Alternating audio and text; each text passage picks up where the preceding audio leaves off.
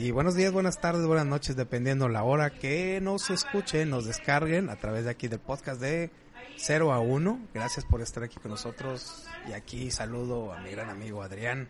¿Qué hay, Adrián? ¿Cómo estás? Hola, muy bien, ¿y tú? Bien, bien, bien. ¿Cómo te fue la semana? ¿Cómo estuvo? Pues muy padre, fíjate, o sea, chorros de, de trabajo y que es, que es lo, que es lo mejor. Puros proyectos que trae, puros Sí. proyectos buenos que está impulsando aquí Adrián. Estamos ahora grabando, cambiamos de locación. Estamos en el Cereal Shop, una tienda de cereales aquí en, en la ciudad y estoy sintiendo como la ansiedad sube a mi, a mi cabeza porque me comí una Pop Tart y una y un ¿cómo era el otro? El, cereal de Kit Kat, no sé qué. Ajá. ¿Qué te comiste? ¿Una Pop Tart? Uno, sí, también Pop Tart. Nunca lo había comido. No sé, es mucha azúcar para mí en la mañana. güey. Sí, ¿vieron el reloj ahorita? Sí, sí, estoy hiperactivo, estoy temblando y con un ojo así abriendo y cerrándolo como loco. güey. A ver, ¿de qué vamos a hablar, Adrián? ¿Qué onda? ¿Qué, qué es lo que sigue ahora? Pues ahora me saliste con una inquietud que yo no esperaba porque lo odiabas y ahora lo amas y ya no sé ni... Es un amor. ¿Estás enamorado? Sí, es, es amor, eh, ¿cómo se llama? Amor, Amor y apache. odio, amor apache. Ah, la verdad yo no soy mucho de leer biografías, es muy curioso, leer biografías de personajes vivos. Ajá. No, no lo soy. ¿Por qué? No lo sé, es una cosa que tengo ahí, un trauma psicológico que De hecho, yo también. probablemente. ¿verdad? Entonces, ah, ya van varias personas que he visto en, en sus páginas que recomiendan este libro. Me encantó. Dije, bueno, vamos a ver. Aparte estaba, la verdad, te voy a decir la verdad, estaba en especial, estaba en descuento, estaba con Déjame. 25% de descuento. Y dije, bueno, ahí está, pues, traigo dinero, entonces vamos a ver. Y resulta ser que llevo literal tres noches desvelándome como hasta las doce y media, una de la mañana, leyendo la historia de Elon Musk. La biografía está excelente, es muy buena. Es escrita por Ashley Vance o Baines, no sé cómo se pronuncia. Y ahora pues quiero quiero que platiquemos acerca de tres cosas que puede robar, copiar, hurtar, extraer. Ah, ¿Qué más? ¿Qué otro verbo puede haber? Am, Copiar, fusilar, plagiar, no se me ocurre ninguno. no sé, no, se me hace que yo siempre estoy orientado al mal, entonces se me ocurren muchos negativos. Eh, cosas, tres cosas que puedes robar de Elon Musk. Elon Musk es un su- sudafricano. eh, eh, la vida que lleva es muy, muy interesante. Elon Musk es esta persona que tiene, que ahora en estos momentos está llevando la empresa Tesla de autos eléctricos, que lleva también otra que es acerca de ah, baterías. Bueno, Tesla es de baterías. Ajá. Eh, sí fabrica vehículos, pero eh, es lo que vamos a platicar más adelante. Eh, también entró a la industria aeroespacial con SpaceX y también está en la industria de la energía solar. Sí. Con está Solar, Solar City o... Solar City se llama. Sí, creo que sí. Y hay una otra empresa que no sé, yo ya no sé si creer o no, la de Hyperloop, Ah, sí, sí. ese este transporte en Es- el cual Está asociado, ¿no? Con, con Richard Branson. con No, Richard. Branson. No lo sé, pero mira, eh, es un tubo al vacío donde mandan un tipo tren o cápsula que viaja a velocidades muy muy altas, que se llama The Boring, The Boring Company, algo así. Ajá. Ah, no sé, a veces a veces pienso que es como el episodio de, de Los Simpson del monorriel. que- Todo mal construido. Sí, sí, que llega y dice, no, el tipo, no, ah, mira, aquí podemos poner un monorriel y, y todo va a funcionar y bla, bla, bla, y, y jajaja, y que se cae, ¿no? Y se mueren todos. Bueno, ahí no se mueren, pero acá sí se pueden morir. Eh, mira, la vida está muy apasionante de él. Eh, algo que puede robar, primero de él, la determinación. Eh, platican en la biografía que eh, tuvo una vida muy difícil en Sudáfrica. Eh, si bien no estuvieron en la pobreza extrema, ellos tuvieron una posición acomodada, pero su naturaleza era muy introvertida y era muy geek, era muy nerd para su tiempo. Eh, mencionan que una de las costumbres habituales de Elon es quedarse viendo a la nada. O sea, aislarse en un determinado tiempo, no sé, algunos minutos, abstraerse del mundo y simplemente estar analizando cosas. Por lo cual pues inmediatamente destacó con, con los demás niños, ¿no? Imagínate en la secundaria, en la preparatoria, pues lo llamaban raro y le daban unas palizas increíbles, tanto así que se menciona que estuvo varios días en el hospital después de una de ellas. Y además, eh, si bien Sudáfrica, si bien él vivía en la parte, digamos, ah, blanca, porque estuvo en el, todavía le tocó la, la apartheid en, en Sudáfrica, eh, vivía en la parte blanca, era una ciudad con altos niveles de violencia. Entonces todo esto le afectó y además de que eh, menciona el libro que tuvo una relación hasta la fecha, tiene una relación muy difícil con su padre. Eh, de hecho, el, el, autor menciona que estuvo en comunicación con, con el papá, intentó realizarle la entrevista para realizar la biografía, para escribir la biografía. Y el, el papá le dijo, le mandó nada más un correo electrónico que estaba orgulloso de Elon, que les deseaba lo mejor, que sus hijos eran lo máximo, pero ya, al momento de hablar con los hermanos de Elon, evadían el tema del padre. Entonces, Elon decía que pues era una persona que hacía sentir miserable a los demás, ¿no? Eso te da un contexto de cómo se forman las personas, porque mira, eh, lo, lo más fácil es verte la película de Social Network y creer que tú vas a va, vas a poder eh, escribir el código para el próximo Facebook. No, eso no va a pasar. Lamento destruirte tus, tus, tus emociones, ¿no? tus ganas. No va a pasar. Eh, nuestro cerebro, cerebro asimila que es así de rápido, así de fácil, así de sencillo, ¿no? O sea, hay un trasfondo, hay, hay una historia detrás de todas las decisiones que hay, ¿no? Determinación, ¿qué es lo que pasa con Elon Musk después eh, de la preparatoria? Se va a la universidad, él quería irse a Canadá. Eh, mencionan a su abuelo, que tenía un espíritu aventurero, que era de los que agarraban su avioneta y se iba totalmente a viajar a la aventura, ¿no? Con, con la esposa. Y que él, eh, de cierta forma, creció escuchando la historia de su abuelo. Entonces quiso repetir, digamos, la hazaña y se fue a Canadá eh, con la idea de pues hacer una, una vida diferente a lo que tenía ahí en Sudáfrica. Se va junto con su hermano, trabajan de todo, de lo que sea, trabajan en una pizzería, trabajan lavando pisos, trabajan de cualquier cosa. Ah, algo que yo he escuchado en las... Mira, algo no, es, esta es una crítica para mí. Cuando yo salí de la universidad, yo no quería cualquier trabajo. Que no, oye, yo ya soy licenciado en Derecho. Ah, porque si usted no lo sabe, soy licenciado en Derecho. No soy abogado, que eso es diferente. Yo tengo también una maestría en Derecho Constitucional. No tiene nada que ver con el podcast, pero a lo que voy. Yo decía, oye, pues es que yo estudié una licenciatura. Yo merezco pues algo, algo a mi altura. No voy a andar lavando, eh, no sé, lavando trastes o, o limpiando el piso de ahí. Resulta ser, eh, estimado escucha, que cuando tú haces tu empresa, tú haces todo al principio. Tú eres el que lava, tú eres el que trapea, tú eres el que recibe a los clientes, tú eres el que se encarga de las ventas y de las relaciones públicas. Y si se atasca el baño, tú tienes que ir a desatascarlo. Entonces, al principio, al menos, eh, no tienes el capital para empezar a lo grande, ¿no? Y si tú piensas que iniciar a lo grande es lo mejor, eh, es muy probable que, que las cosas no funcionen. Ojo, no quiere decir que esto va de manera general para todos, ¿no?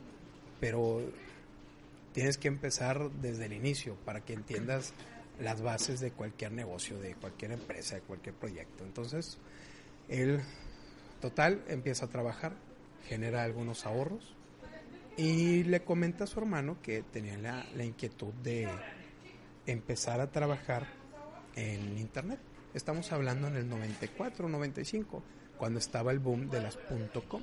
Tú tenías que un año, dos años, más o menos. Bueno, yo recuerdo, eh, yo tenía unos que, unos 14, 15 años para esa época.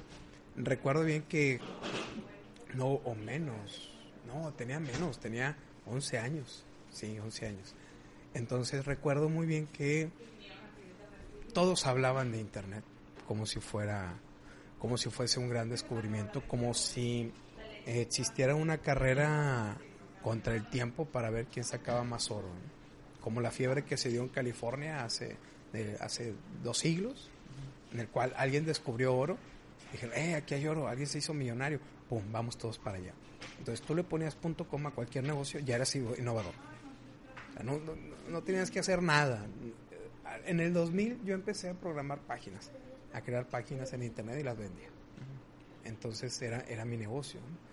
Y antes era muy, muy difícil. Cosas que ya damos por sentado. Por ejemplo, el, hace rato le pedía a Adrián que me mandara la ubicación de aquí del negocio. Y inmediatamente te lo pone en GPS.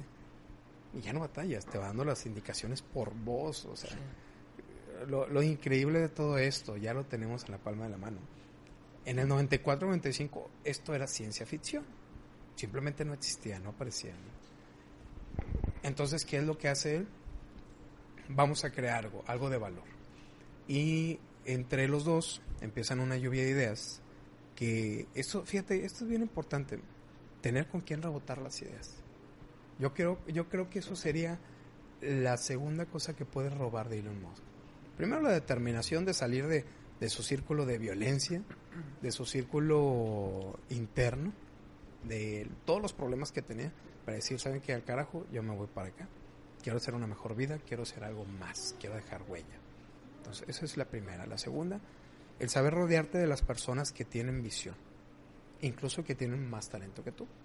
Entonces, él, él platica con su hermano, rebotan ideas, y le dice, bueno, ¿qué podemos hacer para aprovechar el boom Llegan a la conclusión de que eh, lo mejor sería crear una especie de directorio directorio comercial en el que tú pudieras encontrar a las empresas, a las empresas que están a tu alrededor.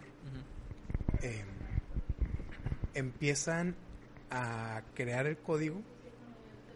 ¿Tú sabes, tú sabes, tú sabes crear código? No, ¿Tú has entrado de hecho, a programar? sí, a programar sí. Eh, eh, llegué a utilizar el lenguaje C. No soy un súper técnico, pero, sí llegué a programar. ¿Qué has hecho? Este, cositas como un sistema de para pasar productos, este es como que un inventario, este registras lo que estás vendiendo y te va haciendo una suma una calculadora, suma restas y, ya lo que lo que compraste se elimina el inventario, pues vuelves a meter productos, o sea, es un sistemita para una tiendita. Pero sin ningún enfoque gráfico, es, es puro que es puro procesador. De, de texto, nada más. Bueno, eso que hiciste es todavía, es 100 veces más elaborado lo que ellos hicieron. O sea, eh, estamos hablando de apenas una tecnología que, es más, no se sabía ni para qué era el Internet. Estaba ahí, sí, está padre, está chido, eh, pero no se sabe qué se puede hacer. Entonces ellos decidieron hacer el, el, eh, el índice de estas empresas para que tú pudieras acceder a ellas. E iniciaron a vender a vender publicidad. Decirles, bueno, te pongo eh, la dirección y todo lo que tú quieras, pero a cambio tú me vas a pagar. Entonces empezaron primero con los usuarios, con los últimos usuarios, los usuarios finales, digamos, la gente normal. Pero terminaron vendiéndole a otras empresas, a los periódicos, que si bien ellos, ellos sabían que Internet sería importante, no sabían qué, cómo hacerlo. Inclusive esto fue antes de los anuncios clasificados que tú puedes encontrar ya en cualquier parte o en los grupos, eh, no sé, de Facebook de ventas, ¿no? Que a mí me a mí me caen bien mal esos grupos de venta. ¿Por qué? Porque nada más hay vendedores. Es que no hay compradores. Es cierto. O sea, si tú si tú quieres realmente vender, no vayas a un grupo de ventas, porque todos quieren vender. A lo mejor es más seguro que tú encuentres intercambios que te digas, oye, ah, oye, ¿sabes qué? Eh, yo quiero ese iPhone, tengo cuatro llantas, ¿no? Te las, te las doy. Parece una locura, pero créeme, yo he visto intercambios así de esas. Entonces, a, lo mejor sí, sí te puede funcionar. O por ejemplo, fíjate, algo que me, que me, ah, me enoja. Por eso yo ya salí de los grupos. El clásico, por favor, si tú eres de esos, de esas personas que hacen lo que te voy a comentar, no lo hagas. Es más, deja de escucharnos, no, no, no te vamos a extrañar. No pasa nada. Mira, bueno, escucha. El clásico que entra a un grupo y que dice, soy fulano de tal, no sé, sé muy poco de esto, yo sé que ustedes son expertos o saben más que yo y yo vine a aprender de ustedes. Y yo digo, a ver, a ver, a ver, ¿no sabes absolutamente nada de nada? Entonces, ¿para qué entras aquí? Nunca me he topado, fíjate, pero... Sí, yo, yo sí lo veo. Eh, estoy en grupos de copywriting. Ajá. Ah, estoy en grupos de... El de... ¿Cuál más? ¿El de Tab University tú estás? Sí. Se lo recomiendo, búsquelo. Eh, en alguna ocasión hablaremos de eso. El, el de personal branding de Mike Niva, no sé si estás ahí. Ah, sí, Mike. Mike. Lo más seguro es que no escuches este programa, pero bueno, te mandamos un abrazo. Eh, sí, fíjate que me agrada eso. Eh, bueno, total. Y estoy en otros grupos de ¿qué será? Al principio cuando yo estaba impulsando los artículos del blog, yo hacía spam. No lo hagan, es una mala costumbre. Pero bueno, yo hacía spam. Me metía a los grupos que eran afines más o menos a los artículos y empezaba a meter, a meter, a meter. Eh, no, me, no me salí de esos grupos después y de repente me llega la notificación de que yo vengo a aprender de ustedes. No, o sea, si tú vas a llegar a un grupo y quieres darte a notar, trae algo. Lo que tú quieras no sé, es más, ¿qué podrías tú aportarle a una persona que quiere desarrollar su marca personal? Lo primero que se te ocurra. Pues depende, pues no sé, si tú traes, no sé qué... Mmm, ¿Qué es lo que, fíjate, qué lo, qué lo fue más, qué lo fue, qué fue lo más difícil para ti al momento de que tú quisiste crear tu marca personal? Va a sonar tanto, pero escoger la foto para poner en una red social. ¿Cuál? ¿La, la, la foto de perfil? Ajá. Ah, subimos el micrófono porque nos ¿Así? Ándale así. ¿Por qué? Pues porque estás acostumbrado a... Bueno, yo, yo no sé mucho de fotos. Entonces, lo, las que tengo, las pocas que tengo son con mi novia y selfies. Entonces... Lo había recortado, ¿no? Como, como los, los divorcios, ¿no? Están la foto de la quinceñera y nada más recortan la silueta de, de del esposo, del ex esposo, del, del de la ex esposa, ¿no? Y ahí la ponen en el cuadro. O le hubieras puesto una cara a tu novia a ver qué. ¿Un sticker? Sí, el del, no sé, el, el de una happy face o ahí, un, un, Mario Bros, a ver qué hubiera dicho. mira, yo, yo siempre, ya para cerrar este paréntesis, eh, siempre estuve preocupado por la imagen para proyectar en mis redes sociales. Pero ya entendí que no, o sea, no, no es el objetivo, el objetivo es el mensaje. Sí. de hecho, los últimos eh, videos del blog de, que, estoy llevando, yo salgo después de ir a caminar. Porque me la quebraba mucho. Compré, estuve comprando unas luces para un estudio, estuve armando mi estudio en mi casa. Estaba bien, de hecho tuve que meter aire acondicionado porque al momento de grabar yo me, me remojo en sudor no es agradable, no es bonito. Y decía, no, no, es que esto no está bien todavía, necesito más, necesito más. Y dije, a ver, ¿por qué me tengo que esperar? ¿Por qué no puedo empezar ya a crear el contenido? Si el contenido ya lo sé, ya lo, ya lo tengo, ¿por qué no vamos a mostrarlo al mundo? Y ahora dije, ¿cómo puedo solucionar esto? Ah, pues sencillo. lo grabo después de correr. Estoy sudado. Sí. Ah, puedo usarlo natural así lo mando. Pero bueno, ya, cerrando paréntesis. entonces, ¿qué fue lo que pasó con Elon Musk? Pues la empresa empezó a despuntar, realmente funcionó muy bien, tanto que empezaron a buscar capital. Em, los inversores estuvieron contentos con la idea, le metieron capital, pero pusieron una condición, que Elon Musk iba a dejar la dirección general. ¿Por qué? Porque les parecía muy impulsivo muy eh, difícil al momento de manejar equipos, porque él jamás, jamás había trabajado en equipo, siempre era solo, ¿no? De hecho, hay historias en las que él solicitaba algo a un programador, no sé, eh, mejorar el código de tal, tal página, ¿no? El programador demoraba un día, entonces llegaba la noche, llegaba Elon Musk, se sentaba en la computadora del programador, y hacía el código por el mismo. Entonces llegaba el programador y decía, oye, espérame, pues que esto no es lo que acordamos, sí, pero así lo quiero. Entonces era, era muy difícil. Y lo mm, prácticamente mm, sí lo corren, aunque sigue siendo su empresa. Total, venden la empresa, la venden muy bien, adquiere eh, varias decenas de millones de dólares. Eh, por supuesto, él empieza a vivir a lo grande, compra un McLaren. Eh, hay una anécdota en la que dicen que él pidió el McLaren, ya nada más había como 60, 70 en el mundo, lo compra y que él en, lugar de dejarlo adentro para lugares especiales, porque aunque seas un, un magnate, pues no lo, no lo traes para, no sé, para ir al mercado, ¿no? Para ir al súper, ¿no? Bueno, él sí, él lo traía para todos lados, no le importaba, ¿no? Entonces,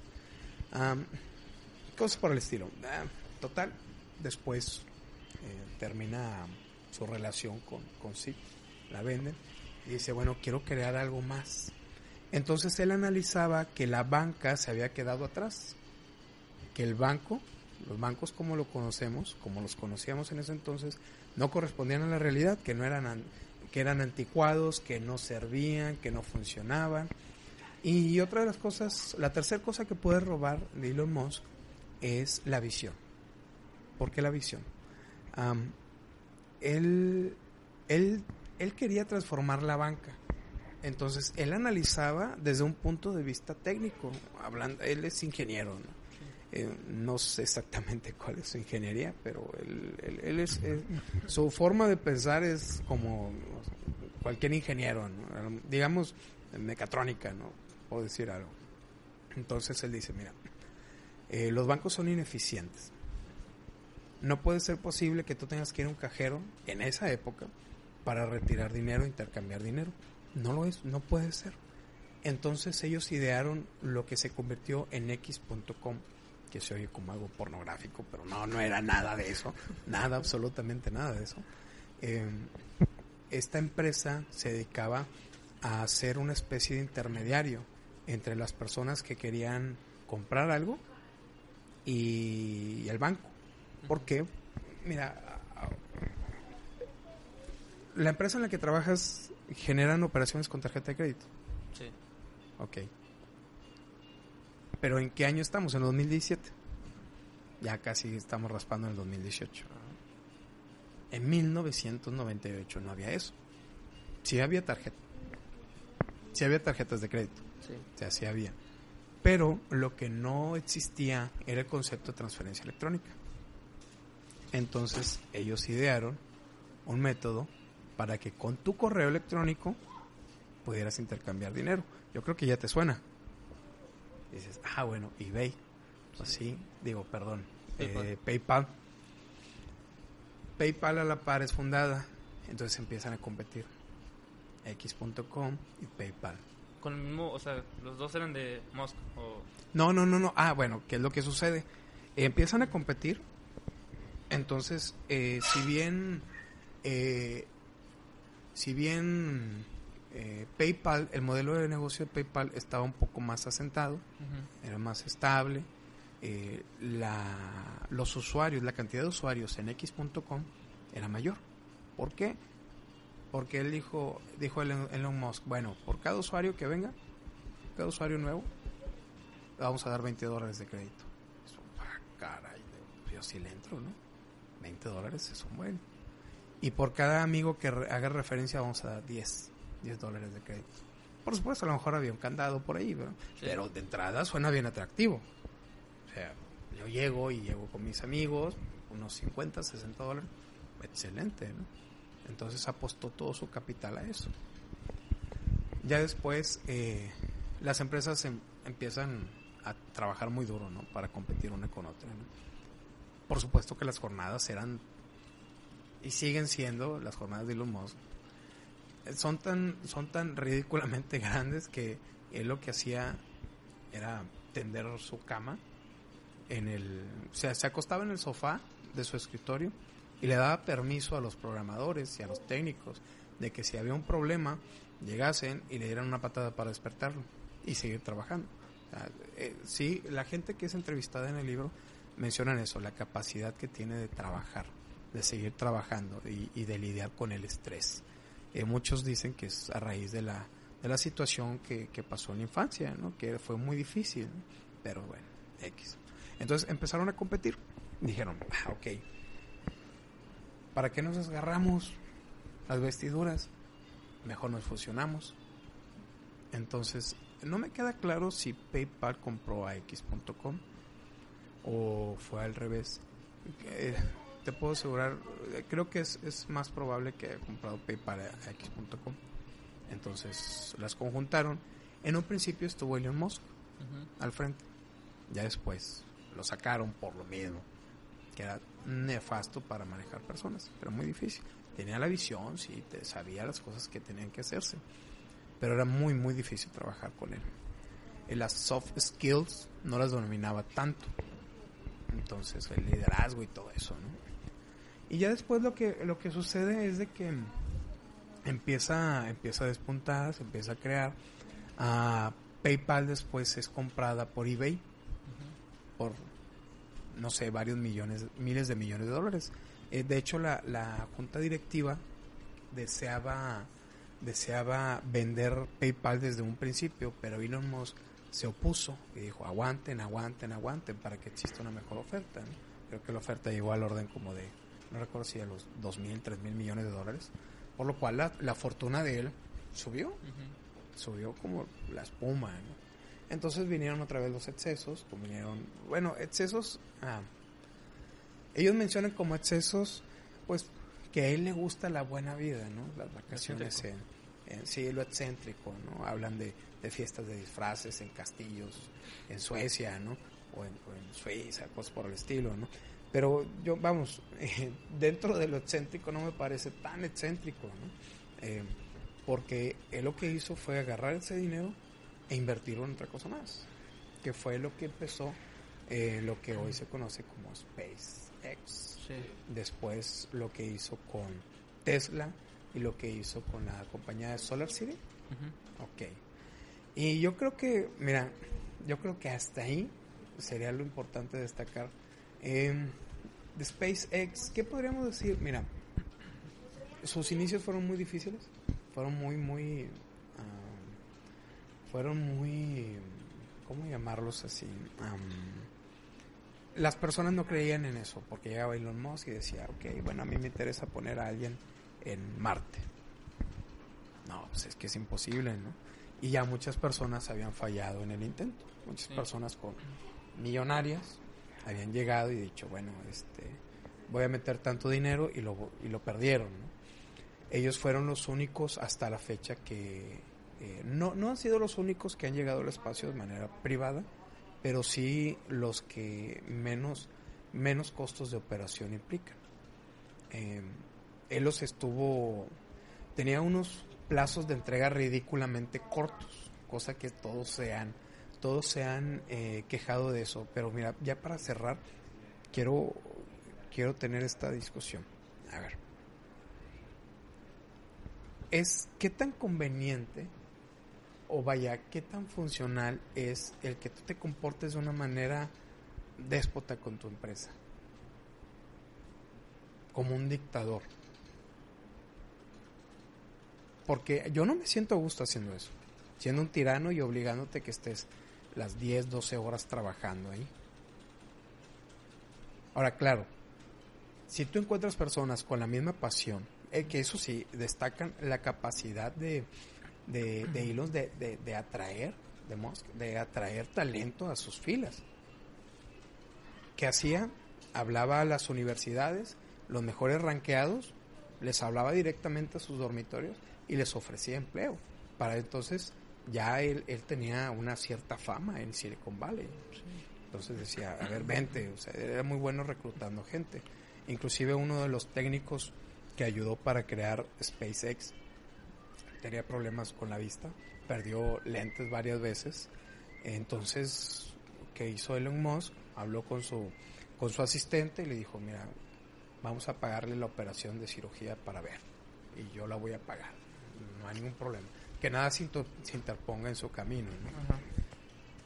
Pero sí destacan su mal humor y los malos, la, las malas maneras de conversar con las personas, inclusive con, con proveedores. Porque él nos ponía una fecha límite y llegaba, no sé, eh, una empresa que creaba los tanques de combustible para ellos, llegaba y decía, oye, a deshoras, ¿no? Digamos, a las 10 de la noche. Llegaba y, lo, y decía, oye, ¿por qué no? ¿Por qué no hay gente trabajando? Horas extra, extras. O sea, ¿qué está pasando aquí? no? Les quitaba el contrato. ¿no? ¿Qué tan bueno es eso?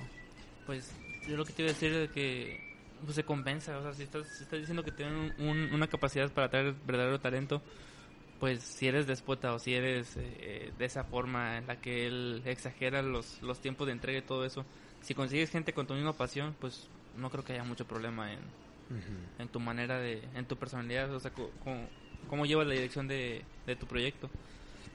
Si los dos están, si las dos partes están realmente, ¿cómo te diré? Si están de acuerdo en estar explotadas o qué. Mm, no así, sino que, que sean conscientes de la carga de trabajo y la carga emocional que, que va a conllevar trabajar un cierto proyecto, trabajar en SpaceX o algo así.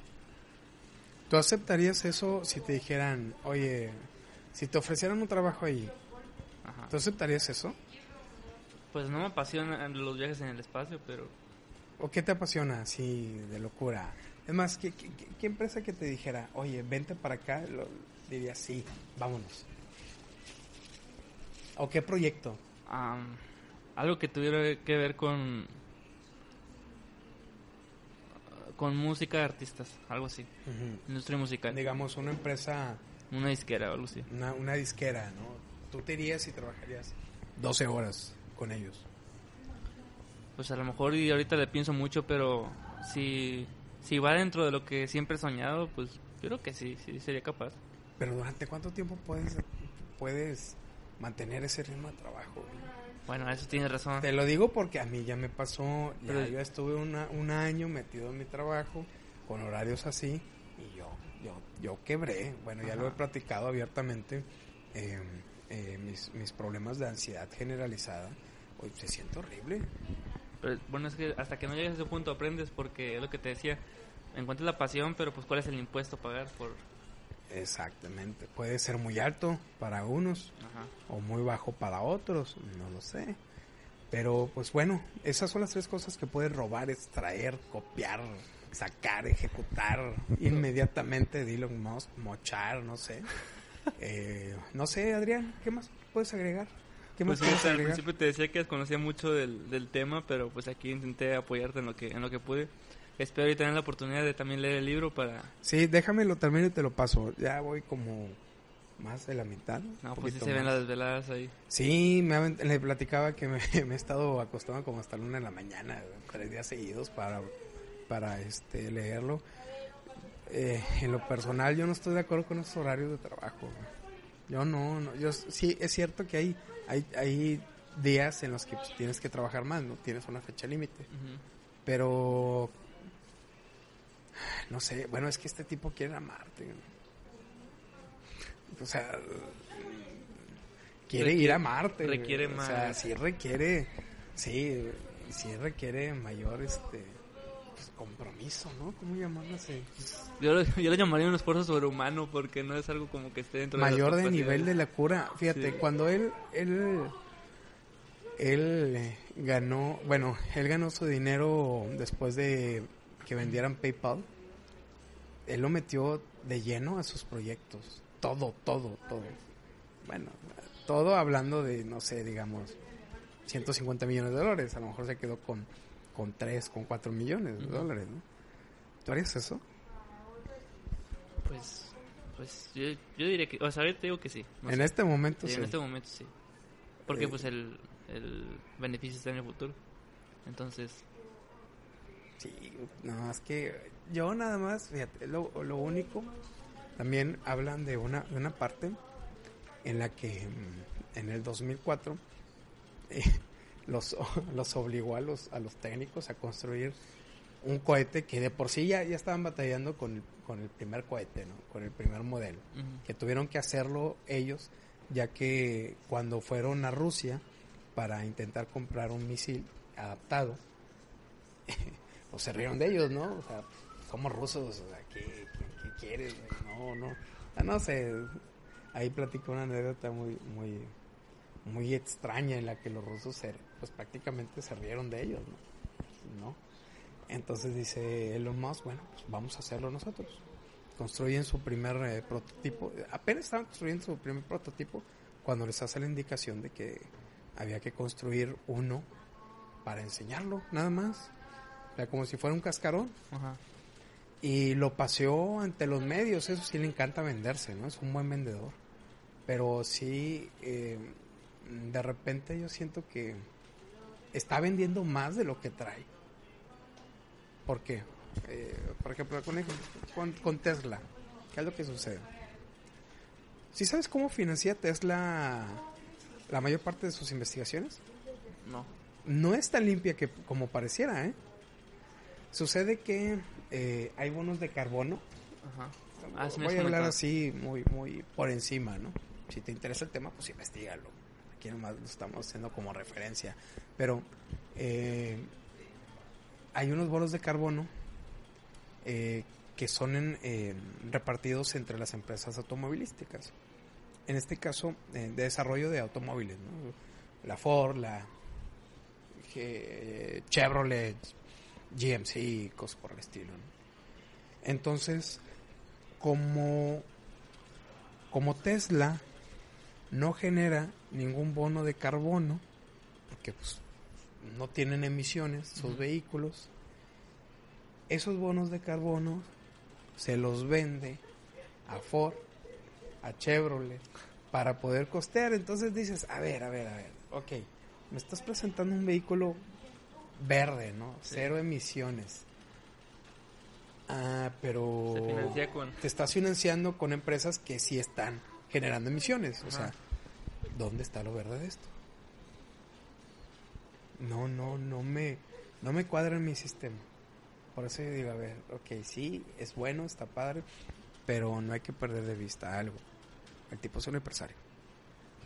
O sea, no es el salvador del mundo, no, no es, no es este, la madre Teresa de Calcuta que nos va a sacar a todos de, de la pobreza y vamos a vivir en un mundo de prosperidad. No, si es negocio lo va a hacer. Ajá.